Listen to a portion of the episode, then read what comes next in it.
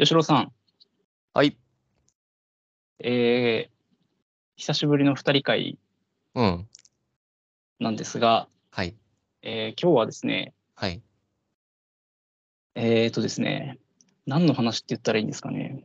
これ難しいまあ、です、ねさあの最近仕事の話をしばらくしてるじゃないですか。一人会でもお互い。うんはい。で、仕事の話をうん。する上で、はい。なんか、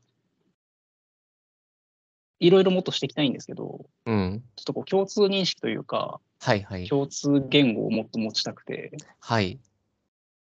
まず、この前回の、うん。前回というか、まあもうここ何回かしばらく続いていたうん。会議室の予約を取るタスクの話をしてたんですけど、うん。その時に、うんその会議室を取るタスクに、こう、まあ、難儀する人うん。はい。がいた時に、はい。その人は、こう、吉郎さんはひょっとすると、うん。できれば働きたくない人っていうふうに、うんその。働かないで済むなら働きたくないなうん。思っている。別にその人に限らないんですけど、って思っている人がいる。うん。人がいるって言い方をすると、まあ中にはいるんですけど、働かないで済むなら働きたくない人、私とかそうですし、はいはい。いるんですけど、まあそこ、うそうじゃない人もいるといううん話を僕は一旦したくて、うん。働きたいけど、働ける場所が見つからない人がいるんですよねっていう。はい。はい。はい。でもこれが、うん。その、うーん、なんか、色、た難しいんですよね。うんなんかその、うん。働きたいけど働ける場所が見つからないと言いつつ、うん。じゃあ、その人の中にも、うん。働きたい場所の条件が結構あったりするんですよね。はい。はい。例えばじゃあ、コンビニ店員でいいじゃん。はい。てか、まあ、立派な、すごい難しいマルチタスクの仕事じゃないですか。マルチタスクの仕事ですよ。はい。すごい複雑ですし、うん。業務は日に日に増えていきますし、まあ、はい切り替わっていきますし、はい。今必要とされている仕事です。はい。うん。なんならこう、接客業としては最先端というか、そうですね。うん。なところあって、こう、はいまあ、客観的には面白みあると思うんですけど、はい。じゃあ、うん。うん。じゃあその、会社員で苦労してる人が、はい。働きたいけど働ける場所がないって言ったときに、うん。コンビニのレジ、レジ打ちでも全然いいじゃんって言われて納得するかというと、はい。まあ納得しないことも想像に難くないと思うんですよ。納得ですよね。はい。はい。こう、本当に自分自身で、こう、きちんとこう、本当にこう、いろんな気持ちを消化させた上で、はい。きちんとこう、前向きにその仕事をできるかどうかっていうことですよね。そうですね。前向きに、そうですね。ん。けど、それできたらいいですよね。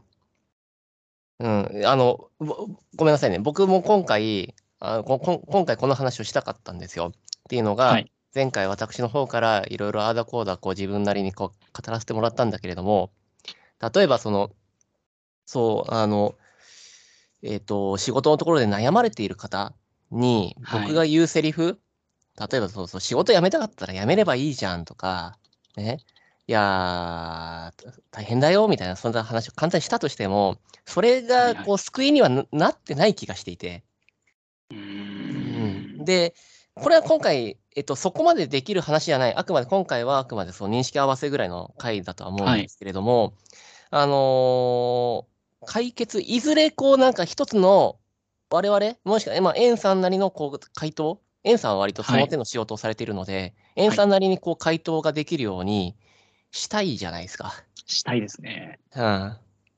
いや、その仕事し、別に死ぬことしないっていう選択肢だってあるんですよ、みたいな。言うのは簡単じゃないですか。はい。うん。けど、それは、あの言うわ、言う側ですよね。うん。そうなんですよね。うん。そうで、この、うん。なんかすごいこう、まあシンプルに考えようとすれば、はい。その個人の納得の話なんで、はい。その人一人説得するればいいのかもしれないんですけど、その何がこう、ややこしいかって、はい。やっぱ教育が関係してくる話だと思っていて、教育。はい。自分の中では。うん。教育が、うん。その、別に生涯フリーターでもいいよっていうふうにできてないんですよね。まあ確かに、あの、わざわざそんなことは言わないですよね。はい。いや、えっと、そうか。まあ確かに、そうですね。なえっと、ちなみに教育って言ったときに、はいご。めんなさい。あの、ここっちを膨らませるつもりもないんですけど、はいなんか、科目とかの話になる、イメージされてます？な小学校何年生の科目のかのあイメージとかであります？なんか。それとも全イメー。ジとしてはもうもうちょっと理念ですね。理念ベースとして、そのうん仕組みとして、もうはいはいはいはい。テストをして、うん。受験をしてっていう仕組みが、その、うんふるい落とす方式になっていて、はい、なるほど。自ら選択してフリーターを選ぶんじゃなくて、これしかできないっていうふうに、そのああ、なるほど。植え付けられるようにできてるというか、確かにあれって失敗すればするほど植え付けられる感はありそうですよね。はい、負けて負けて、うん。妥協して今自分はここにいるんだっていうことを受け入れないと、うん、なかなか納得できない設計になってると思うんですよ。確かにな。はい、は前い。向きにアルバイトで生きていくっていうのは、なかなか強がりに聞こえるようにしかできないと思っていて、はい。まあ、実際、はい、なるほど。はい、はい。うん。それをうん、その人個人に、いや、それはこう飲み込んでいかなきゃいけないんだよっていうふうにうん。押し付けるのは、うん。なかなか難しいなと思ってしまうんですよね。うん。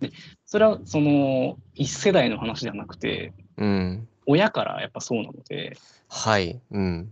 高度経済成長、戦後、高度経済成長、バブルうんで、今なんで、うん。その、今一番、今からまあちょっと手前ぐらいがすごいきつい多分タイミングで、うん。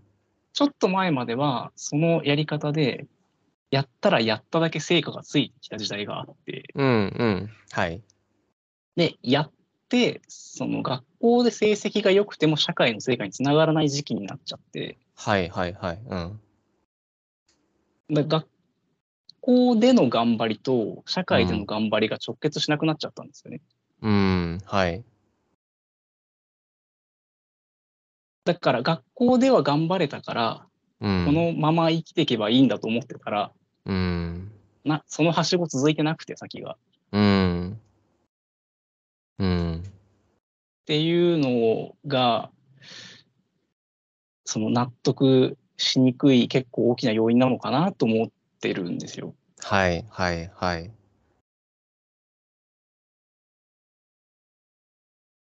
いいっすね。でそこ、納そ得しれた上で。をこう、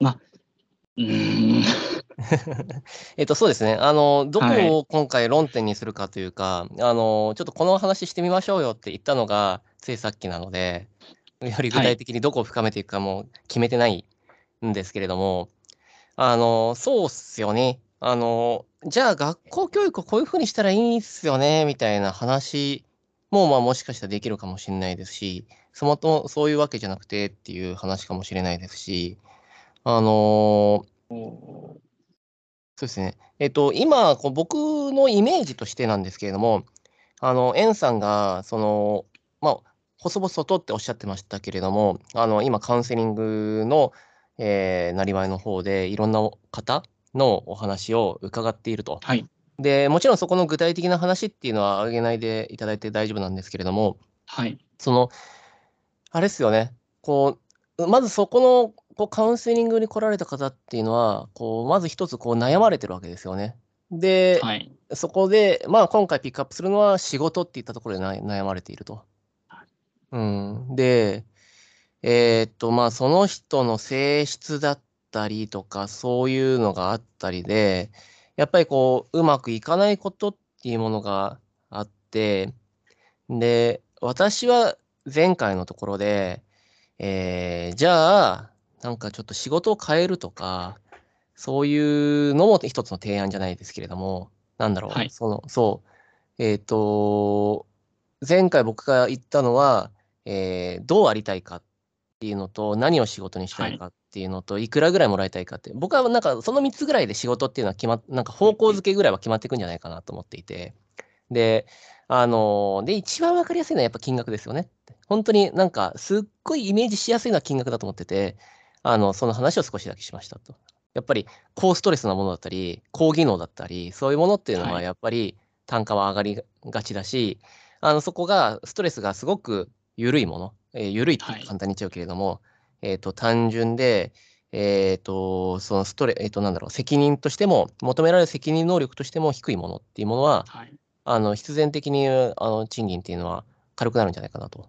で、そこで僕から、まあ、提案っていうほどでもないですけれども、やっぱりちょっと大変な時期にある時っていうのは、もらうストレスっていうもの、受け取るストレスを、ボリュームを下げるっていうことは身を守る上では大切だと思っていて、はい。だから、身を守るために賃金を下げることも許容した方がいいんじゃないかなって思ってるんですよ。はい。うん、身を守るために。うん。なんだけれども、先ほどのエンさんの流れだと、いや、そうかもわかんないんですけど、なかなかやっぱりそこのどういうお仕事するかっていったところが、納得？こう、はい前そう、そこも納得するっていうところの持ってき方って、むずいですよね。簡単には言いますけどっていうことですよね。そうですね。そう、なんうんか今日、だから一番一旦うん話したいのは、そこのなんか根深さというか、はい。あのーうん。で、多分、吉郎さんは、あのーはい体感としてはい。あると思うんですよ。実際に社会で働かれていて、はい。なんかその感覚、うん。あの、いや、とはいえ、この年齢でいい年した大人が、はい。この金額稼いでなきゃ厳しいでしょうっていう、なんか一般論とか、一般論ありますそね。の、はい。しかもその一般論が、はい。なんか結構強いんですよ。なんかその、こはい。個人レベルでも、はい。本当にそれを下回ったら生きてる価値ないって思いちゃう人がいるレベルというか、ああ、なるほど。それが強すぎるのと、はい。その、なんか、その、その、まあ、例えばじゃあ年収、まあ、400万とか500万とか、はい。30代だったらそれぐらい稼ぎたいよねみたいな、東京にいて、はい。それぐらい稼いでなきゃ一人前じゃないよねっていう、こう、はい。社会人としてどうなのみたいな、こうはい感覚値ってあると思うんですよ。はい。そんなこと、自分はもちろんさらさら思いたくないですけど、うん。言ってることはわかるみたいな言。ってることはわかる。うん。はいはい。まあ理想としてはそうだよねっていう。はい。で、それをこう、満たせないときに、自分を殺してでもそっちを満たそうとする感覚であったり、うーん。あとはその、そのための、うん。に支払ってきた代償でかすぎると思っていて、はい。はい。はい。うなんん。か、早い人はまあもう小中ぐらいから、吉郎さんも中学受験からされてると思うんですけど、はい。長すぎると思うんですよ。その 10年越しぐらいにあそうですよ。はい。その頑張ってきて、はい。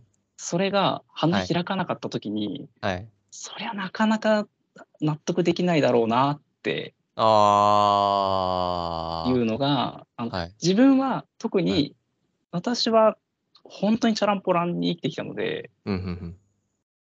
小学校、中学校なんて、家帰っては毎日5、6時間漫画読むかゲームやってかはいみたいなはい。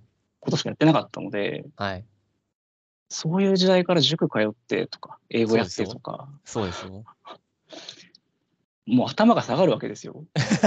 その人たちがね、はいはいその その成果を発揮できないって、うん。ど、どれだけ悔しいだろうっていうのが、確かにこう、あ、もうじゃあもうこの人生は終わってるなって思っちゃったとしても、こう、ある程度無理ないというか、あの認めはしないですけど、もちろん、その選択を100%肯定はできないんですけど、うん。なかなかこう、一口に、いやいや、そんなこと考えずに、こう、もうちょっと気楽に生きたらいいじゃないですかっていうレベルではないんだなっていうのが、そうですね。最近そう思うんですよね。あのーそうですね。いや、あの、本当に、そう、そうですよ。あの、なんか、カイジ、カイジのはい一第一巻でもなんかそんな話ありましたけど、そうなんですよ。頑張ってる。今、お医者さんで一生懸命やってる人たちっていうのはですね、はい年収1000万、2000万もらってる人たちっていうのはですね、もはいう小学校の時から頑張ってるんですよ。で、本当、お医者さんなんて本当に、あの大変ですよ。大学、僕は大学入ってチャランポランやりましたけど、大学入っても大学受験をずっとやり続けるようなはいやつらですよ。で、ずーっと頑張ってやってきた人間だから、そりゃ高級取りなんですよ。命預かるしっていう、はい。例えば、そういう、だからきちんとそういう特殊技能を持ってる人とか、これまで頑張ってきた人たちが、高収入とかっていうのは、そこはもう、その通りだなとも、やっぱ僕は思っていて、そうっすよそね。の、うん、そはい。の、対価に見合、まあ、対見合ってるかどうかは分かんないですけど、うん、頑張った結果、高級取りになっている、まあ、一定の成果を出せている人は、はい、まあ、いいんですけど、はい、同じレースをしていて、はい。その、商社側に回れなかった人たちうん。そうですね。が、その、の、絵の、こう、ケアというかはい、負けたらどうなるが、やっぱ教育は教えてくれなくって、はい。なかなか。っていう感じがするんですよね。だからそこをカウンセリングはケアしていくんだと思うんですけど、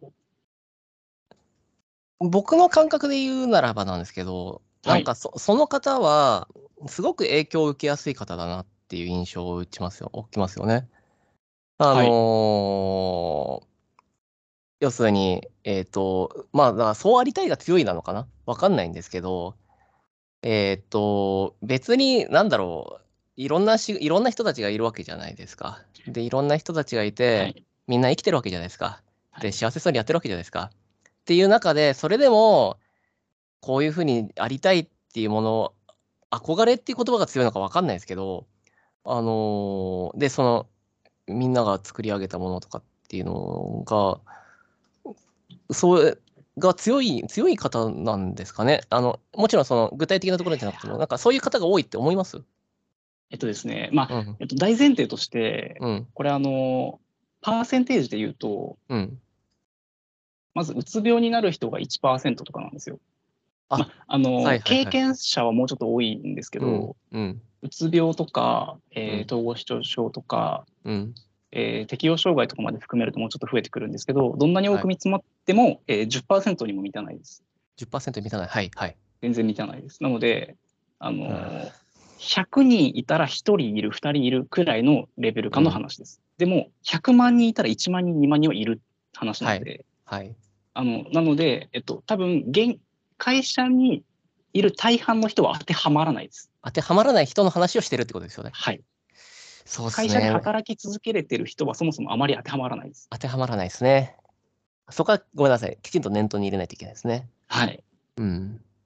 そうだよな。ないんですけど、えっと、まずうん。で、なんで教育をうん。そんなさ最序盤で上げたかというと、はい。あのまずこれ結構運の良し悪しが関係していて、はいはいはい。うん。もうそういうレベルなんですよ。個人の意思でどうこうとかじゃなくて、はい。うん。なんでかっていうと、親の教育なんですよ、まず。うん。親がうん教えてくれてないんです、何にも。うん。それは愛情であったり、はい。その、人は人だよっていうことであったり、うん。まず尊重された経験がめちゃくちゃ少ないんですよ。その人たちはい。テスト勉強頑張ったから褒められた。はい。テスト勉強、あえーと、テストいい点取らないと価値がないってうん。本気で思ってるんですよ。うーん。実際にそういう扱いを受けてきてるんで。うーん。はい。なので、あの、大げさじゃなく、奴隷みたいなものなんですよね。うん。はい。現代にそんなことあり得るんだって結構カルチャーショック受けるレベルで、うん何パーセントかの人が本当にそんな目にあって生きてきてるんですよ。はい。はい。らその人たちにとって、うん。いやいや、他の生き方あるよって言われても、そんなの本当に聞いてなかったりするんですよ。そうん。のいやいや、30年、40年生きてきたら他の人目に入ったでしょって思いたいんですけど、こっちとしては。うん。でも、その初期、もう初期も初期、2、3歳とか、まあ10歳とかまでに、あの、愛情をもらわないと、うん。その、評価されるとか、褒められるしか、本当に自分の価値を確認できるものがないんですよね。うん。と、それをまあ積み重ねていくしかなくなる。うん。なるほどとな。評価されることをやってきたのにどん詰まりになっちゃうとか。だその、ありたい姿とかを考えさせてもらえなかったんですよ。うん。そもそもそれを選択肢として与えられてきてないですし、うん。そんな言語を知らないみたいなレベルなんですよ。うん。うん。うん。なあ。でもそれがその、これまでは本当数パーセントの話だったんですけど、うん。多分もうちょっと広がっていくとは思います。お教えてもらっていいですか？あ、そうなんですか？その、えっと、程度の問題ですけど、うん。そこの生き方に迷う人ってたくさんいて、うん。うん。そのやりたいことが見つからないとか、はいはいはありたい姿見つからないっていう人は全然少なくなくて、い。はい。で、それは、こう、こう親に虐虐待されたとかっていうと、うん。まあ明らかにアウトなんですけど、うんうん虐待までいかないけど、普通にひどい言葉かけられてきたよねとか、うん。うん。あのきちんとこう、叱って、叱るべき時に叱ってもらえなかったよねとか、うん守られる時に守られてないとか、うん。なるほどそこそこいるな。うん。ので、うん。なのでカウンセリング来る人は、やっぱその、数パーセント側というよりは、うん。もうちょっと多いイメージではありますね。なるほど。いや、ありがとうございます。あの、とても大貴重な回だと思っていて、そうっすよね。あのー私が言っていることっていうのは、やっぱりどうしても一一般一般論じゃないですけど、本当にあのー本当になんだろう、伸び伸び喋ったんですよ。前回、前前回ぐらい。本当に伸び伸び喋った時に、はいあのーけどやっぱりこれがし喋り終わった後で、これが、あの、届く話なのかっていうのはやっぱり思ったんですよね。はい。うん。こんな、届いてこんな、そう、こんな一般的な、その、そう、どうありたいか、そう、だからどどうありたいかっていうのは僕の中では割と手前にある言葉なんですけど、はい。エンさんのおっしゃるように、そのことを知らない、うん、っていう人が、がもしかしたら、ある程度い、ある一定割合があったときに、そうですね、どうありたいか。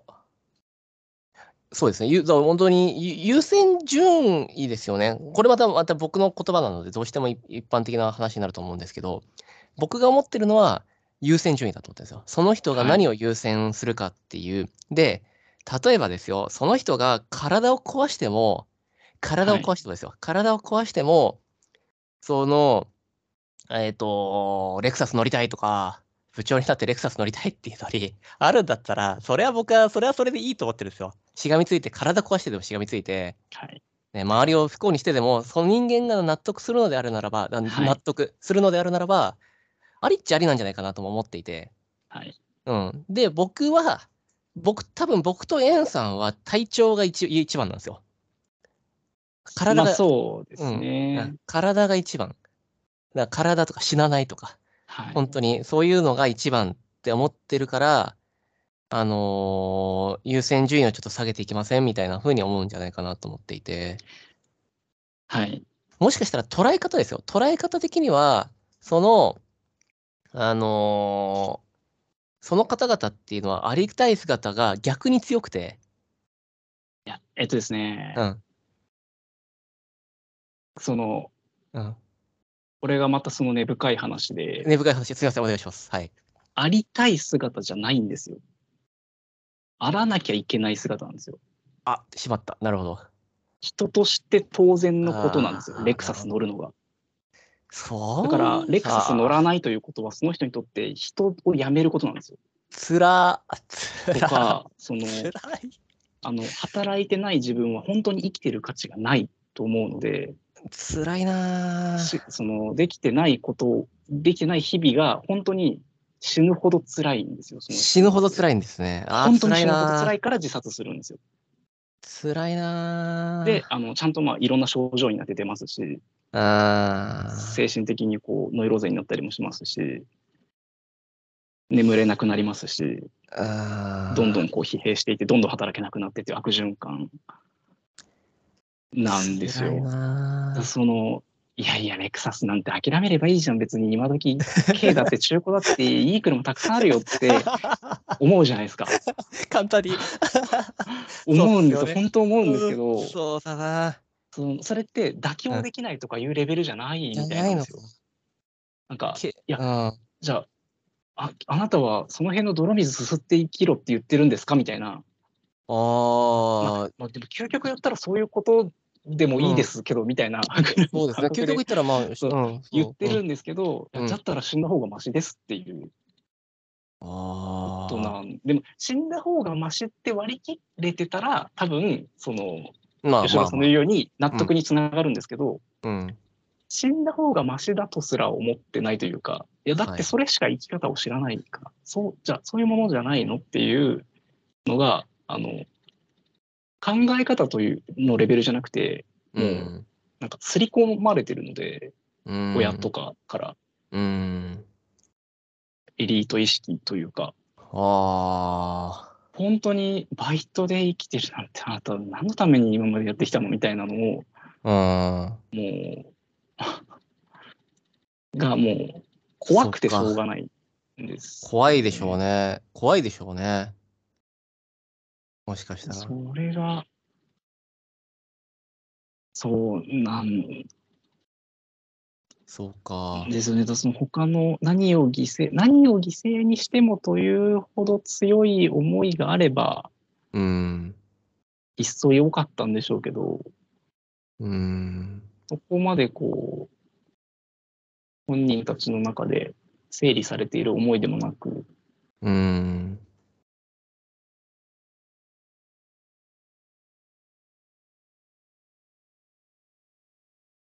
そうなんですよね。だそうなんですよね。あの、もう、また、あの、まあ、よくある手法なのかもわかんないですけど、はい。えっと、これまた、あの、検討知恵のこと言ってたら指摘お願いしますね。いえいえ。はい。あの、その、えっと、僕だったらみたいな話に、えっと、したときに、はいえっと、いや、結構今、いろんな、こう、仕事を見つ、人生とか仕事を見つめ直す本とかっていうのはいっぱいあるじゃないですか。はい。で、その中に、やっぱり、あの、あ、うんその中にもあったと思うんですけど、やっぱりこう、自分の中のこう優先順位を書き出すもの、書き込むものみたいなはいはいはい。のってあると思っていて、そういうのってこう自分を見つめる機会としてとてもいいので、そういうのもいいと思いますし、あと、えっと、ちょうど本当に私が、えっと、だから10年ぐらい前に、なんか、はえっと、150万ぐらいで生活する人みたいな、そんな人の本がうんあったんですよ。なんか週に2日だけ仕事すると。田舎に行って、週に2日だけ仕事して、で、あのー食いたいものとかっていうのも、まあ、少なくともその人はもともと食いたいものとかそういうのも、そんな欲求がはい。そんななくて、その生活であるならば生きていけるんだなっていうのをがあって、えっ、と、そう、ひゃ100万、100万稼ぐっていう感じ。はい。うん。えっ、と、で、生きていこうみたいな本とかっていうのを、あれですよ、僕も、だから30前のそうサラリーマンを辞めるか辞めないかぐらいの時に、僕と、もう当時、えっ、と、こう離職していた奥さんと、その辺の本を読んでましたね。うんううん。で、あの、なので、僕の感覚の話だと、僕も知らなかったっていうのはあるんですけれども、知らなかった一面、側面はあって、というのが、はいあこういうこと、こういう生き方あるんだってやっぱり思ったんですよ、僕も。はい。あそっかっつって。なんか要するに固定費を下げれば生きていけるかもだとか。はい。うん。っていう、あのー知る、知る、まあもしかしたらそれが学校教育でそれができたらいいっていう話なのかもわかんないですけど、あのーもっとその人が知れればいいのかな？もちろん、その人の中では、レクサスを買わないとダメよっていう強いのがあるのかもわかんないですけど、こう、レクサス買ってない人がこれだけいますよっていうデータだったり、何か情報、はその、いろんな人がいますよっていうのを、こう、提示する？提示する機会とかがあったら、一つなんかこう、世界がその人の中で広がったりしないかなっていうのははい。思いますね。あの、あれです。これもだいぶ前、だいぶ前ですね。もう本当に15年ぐらい前の話になっちゃうんですけど、あの、えーと、当時インドネシアに、あのですね、60過ぎて、えっと、日本で働いてたんだけれども、定年退職して、そこからインドネシアに行って、えーインドネシアで、えーと、こう、山奥の中に入って、えーと、ずーっと年金をもらいながらマリファナを吸って、えーずーっと毎日マリファナ吸って、えー女の子抱いて、えー女の子マッサージしてもらって っていうことをずーっとやっているおっさんがいるっていうのをはい。はい。知ったんですよ。はい本当要するに金額価値が違うから当時もう、そうインドネシアはまだ安かったからっていうのもあるんですけれどもやっぱこう日本でできない生活を定年退職の後で本当にそうやってこうプラプラしているおじさんの話っていうのを聞いた時に、はいあそれはいいかもなと思ったんですよね。はい うん、けどやっぱりそれはそれいいかもなって思ったのはやっぱそれ知らなかったからね。ああ。ううんん。うん。ううん。ん、まずは知る。で、うん、そうですね。はい。うん。エンさんからは、いや、もう固定にもう本当に定着してるものが深すぎるから、ちょっと違うんじゃないって思うかもわかんないですけど、なんか、こう、どんどんこう、知れば知るほど、世の中がどんどんどんどんこう多様であるっていう。えっうんとですねう、んうんそれは、うんえっと、そうなんですよ。うんで、で、今、吉野さん言ってくださった通り、順番としては、うん。2段階目か3段階目ぐらいなんですよ。ああ、はいはい、はい、まず、うん、その、できてない自分でも世界に受け入れられる感覚が必要なんですよ。うん、ああ、そう、あ、まあ、そっかそっかそっかそっかそっかそっか。なので、えっと、うん、親の問題がめちゃくちゃでかくて、はい。父なり母なりが、はい、そのできてないその子、まあ、その子を幼少からうん。本当に受け入れてこなかったんですよ。うん。その子たちは受け入れられてこなかったんですよ。うん。その経験に乏しくて、それは別に具体的な言葉にするとかではなくて、うん。その、うーん、そうまあ本当に奴隷のような扱いを受けてきてるんですよ。その親はそのつもりなくても。なくても、はい。で、それってどうなるかっていうと、うん。その、そのレクサス持ってないと、本当に人扱いされなくなるんですよ。自分の感覚の中で。うん。だから、それ以外は人じゃないって見ちゃってるんで、そもそも知っても関係がないんですよ、自分には。そっかー。あ、ごめんなさい。だからあうん、そっかそっかそっか。その、まず、うん。そうじゃない人でも受け入れられる経験が必要で、うん。そそれを提供するのが一個カウンセリングではあるんですけど、はいどういうあなたでも尊重されるという、うん。そそういう場が少なすぎて、うん。人として尊重される場が。うん。会社なんで、まず尊重されにくいわけですよ。うそのん。そそれで心理的安全性の話を出したんですけど、うん。全然成果が伴わないけど、あなたはあなたのままでいいよなんて言ってくれる会社なんてなかなかないわけですよ。なかなかないっすね。まあ、多分会社として成立しなくなっちゃうんで、ビジネス的にはは。資本主義と多分すごく相性が悪くて、うん。だそのだからまあ、じゃあそういう人はボランティアとか、なんかまた別の場所で居場所見つけれたらいいんですけど、うん、でも根付いた、その、成果主義はななかなかこう、取れるものではないですし、うん。成果出さなくても認めてくれる人なんてなかなかいなくって、うん。たまたまこう、パートナーになった人とかが、うん。すごくこう倫理観のある人だったら、うん。それは少しずつこう、身についていく感覚なんですけど、うん。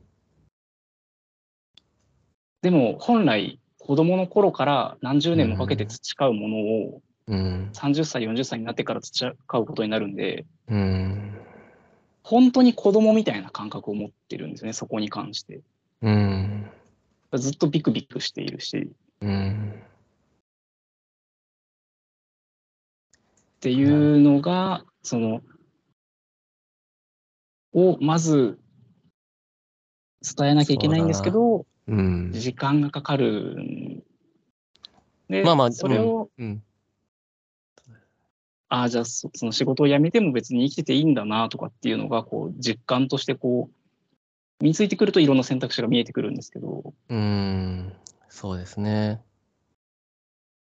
そうですね。全肯定、そうですね。こう肯定ですね。いや、あ、そう、その通りだなと思いました。うん。ダメな、お前はダメなやつだなって言われたとしても、うん、ご飯は出てくると思うんですよ。うん。普通の家庭だったら。うん。そういうその本当に生き死にに関わる扱いをされてきてたりとか、うん。目線すら合わせてもらえないとかうん。そうか。いうのが、まあ、思ってるより少なくないみたいなんですよね。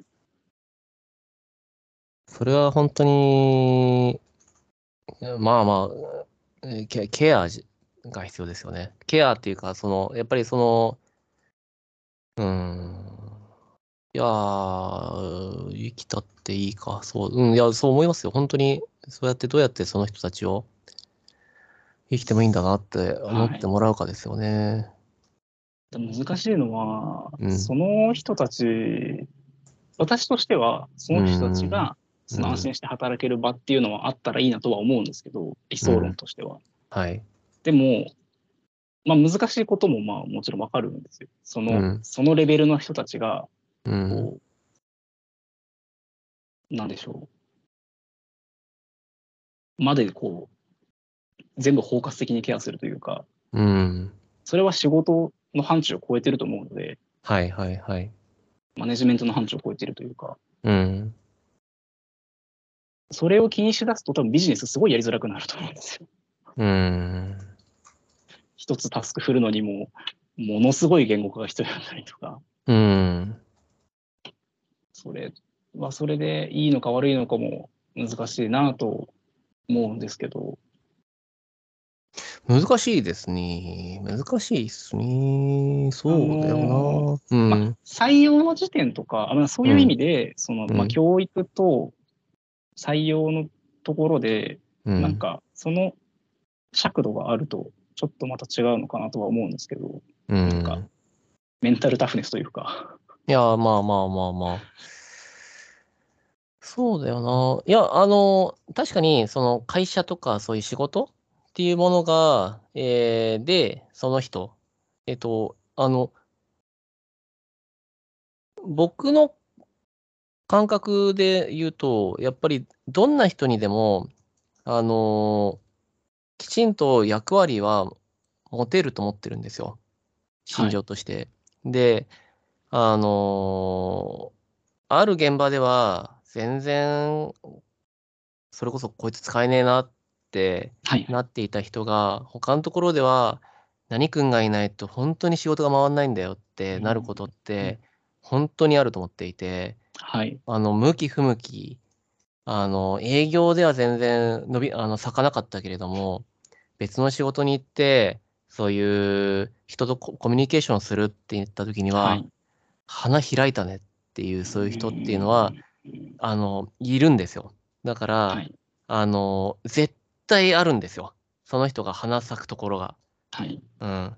だから、で、そこに行ったら、その人も伸び伸び仕事するんですよ。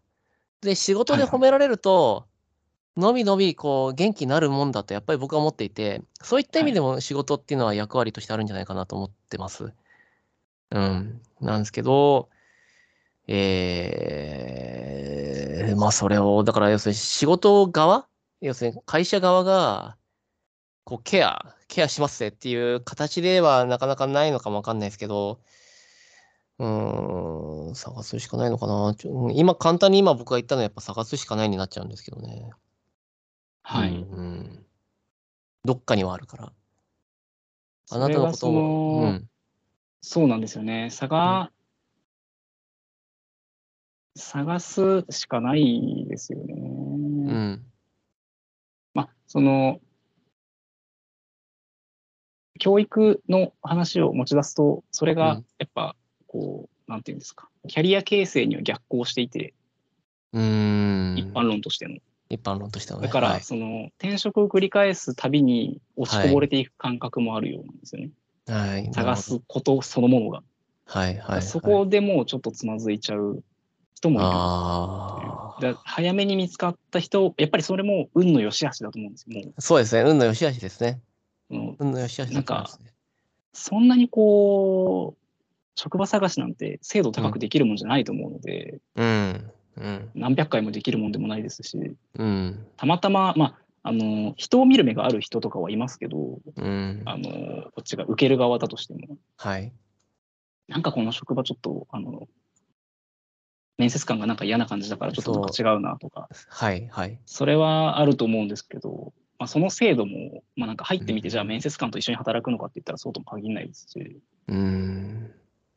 結構、運が良ければ、早い段階で見つかったり、うん。まあでもそもそも、そこチャレンジすらできない人もたくさんいるんですよね。5年、10年、20う年、ん。うん最初に入ったところで頑張って、うん。で、も、こう、何にもならずというか、うん。合わないのに頑張ってすり減らしてみたいな人がやっぱちらほらいるので、それは探した方がいいですよね。そうっすね。それ頑張れるなら探したらいいのにとは思うんですけど、どうしたらいいんだろうな。このそこの頑張るエネルギーあるの、本当すごいなと思うんですよね。なんか合わないところで頑張れてしまったり。生きる価値か。生きる価値がない。そうですね。レクサス乗れなきゃ生きる価値がないまあ、あの、いやまあ、一一例です一例ですけど、いや、けど、はい一例ですけど分かりやすいじゃないですか。あでも、うん。そうですね。それがあの程度の問題で、まあ、月はい収じゃあ30万円なければ、とか。年収1000万なければとか、人によって違うだけで似たようなものはあると思います。ああ、なるそうっすね。やっぱりその、そんな思想、うあ、そうですね。僕、あの、このラジオとかではあんまし、あの、こんな表現はしないですけど、はい。えっと、うっせバーカって言ってたんですよ。口癖で。はい。うっせえなバカ野郎ってはい、あの、言う、思うんですよ。え言うんですよ。はい。はいで、そしたらですね、うちの奥さんが言えるようになってましたね。それがいいことかどうか。あまあ、いいこととして今、今回話をするんですけれども、はいやっぱりうちの奥さんも、あのやっぱり気気にするっていうか、うちの奥さんも気にするっていうのはまた違いますけれども、けどやっぱはりその、やっぱり女性だからとかそういうのってあるじゃないですか。はいこ。れは全然違う話ですけど、はい。やっぱり、そう、あの、やっぱり奥さんだったら家にいてとかさ、そういう仕事どうなはいはいのとかさ、それこそうちの奥さん画家やってたりするからさ、まあいろいろはい言われたときに、やっぱ食らうじゃないですか。誰だって食らいますよ。大変でしょう。そうそうそう。旦那さんがいね、っているからなのねとかさ、言われるわけですよ。で、行ったときに、恵まれてるわねそうそうそう。誰だって食らいますよ。これ言われたら誰だって食らうんですけど、あの最近、はい。スパーカって、あの、言えるようになってきたらしくて、はいはい。うん。そういった意味でまあその場で言うかどうかはさてねそうそう気持ちとして、気持ちとして。はい。うん。っていう、それをですよね。そうですね。うん。レクサスのってさ、うっせえなって。そう、うっせばーかって。いや、そうなんですよね。それが言えないと苦しいんですよね。言えないと苦しいでしょうね。で、それ言うのに、こう、うん最低限の自信というか、はい。あの愛される自信がそうっすよあね。土台になるんですよね。はい。そうなんだそれな。を親が、それを与えてない親が、うん。がまあ、教育からスタートしましたけど、どっちかっていうと、まあ、親に私は生きてきて、はい。いうのを、まあ、まあでも、そこをこう、なんか、うまく、うまくできてないというか、うんち。ゃんと子供のこと配慮してない親は、そんなに少なくないうん。少なくないか。うん。んですよねう。ん。なるほどな。まあ、本当に、えっと、ぼちぼち時間だと思うんで、けど、あれですよね、本当に、エンさんが、今後、こう、救救うっていう言葉が適切なのかもわかんないですけど、あの、はいこう、会話、対話をしていく相手っていうのは、まあ、そういうところで悩まれている方々だったりするわけですよね。で、その時に、エンさんが対話をしたことによって、その方の未来がより前向きに明るい方向に進むようになったら、で、そういうふうになるような回答ができたらいいですよね。そうですね。うん生きやすくなったらいいなとは思いますね。うん。なるほどな。どうにかしたいですね。はい。い そうなんです。や、いやいや、難しいお話でした。やっぱり、あの、あの、エンさんが教えてくれた通り、あの、会社員はい。で、そうだ私が例えばやってた時に、あの、僕はやっぱりだから会社員をずっとやり続けてる側なので、か100人、100人の会社の中の99人が、あの、やっぱり感覚なんですよ。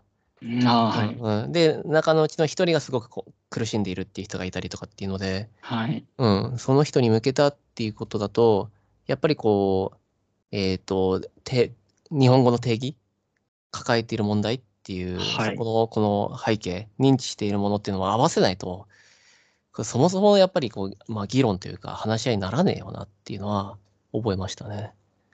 そうですね。うん。あのーそうなんですよね。なんか、うんその100人いて、うん、99人はまあ、えっと、まあ、比較的元気で比較的に、はい。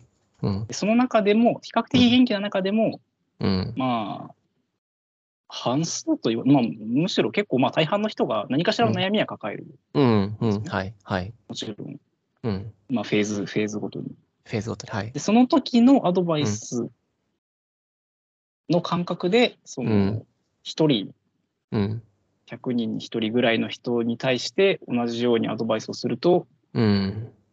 それがかえって重荷になることがあったりうん。っていうのが、なんか難しいなと。はい。